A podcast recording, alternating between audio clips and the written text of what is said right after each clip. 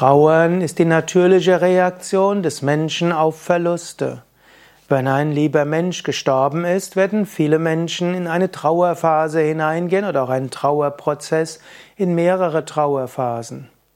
Nicht immer trauern spirituelle Menschen. Ich kenne Menschen, die einen nahen Angehörigen verloren haben und irgendwo erstaunt waren, dass sie eigentlich eher sich leicht und lichtvoll gefühlt haben. Das ist manchmal so, wenn die Seele, die geht, selbst viel spirituelle Kraft hat und vielleicht denjenigen, die dafür offen sind, Licht gibt. Die meisten Menschen, auch die spirituellen Menschen, die an Reinkarnation glauben, trauern nach dem Verlust eines nahen Angehörigen. In einem weiteren Sinn ist das Trauern auch eine normale Reaktion auf andere Verluste.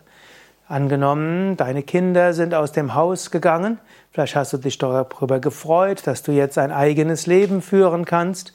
Die meisten Eltern werden irgendwo erstaunt feststellen, das Haus fühlt sich leer an und irgendwie gehen sie auch durch einen Trauerprozess. Oder wenn du umziehst an einen anderen Ort, vielleicht bist du voller Freude, dass du woanders angekommen bist, aber vielleicht kommt auch eine kleine Trauer über das Verlorene. Oder wenn du deinen Arbeitsplatz verlierst oder gekündigt hast. Bei Verlusten ist die natürliche Reaktion der Psyche das Trauern. Und dieses Trauern kann vorübergehend die Freude über das Neue überlagern. Manchmal reicht es aus, dass du einfach weißt, ah, ich trauere und das ist irgendwo gut. Es ist eine Bewältigungsstrategie, man kann auch sagen eine Coping-Strategie der Psyche. Auf Verluste reagiert die menschliche Psyche mit Trauer.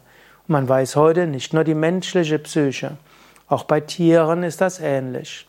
Aber nach einer Weile sind die Trauerprozesse zu Ende und du hast diesen Verlust integriert und wirst offen sein für Neues, was kommt oder offener sein für das, was sich Neues entwickelt.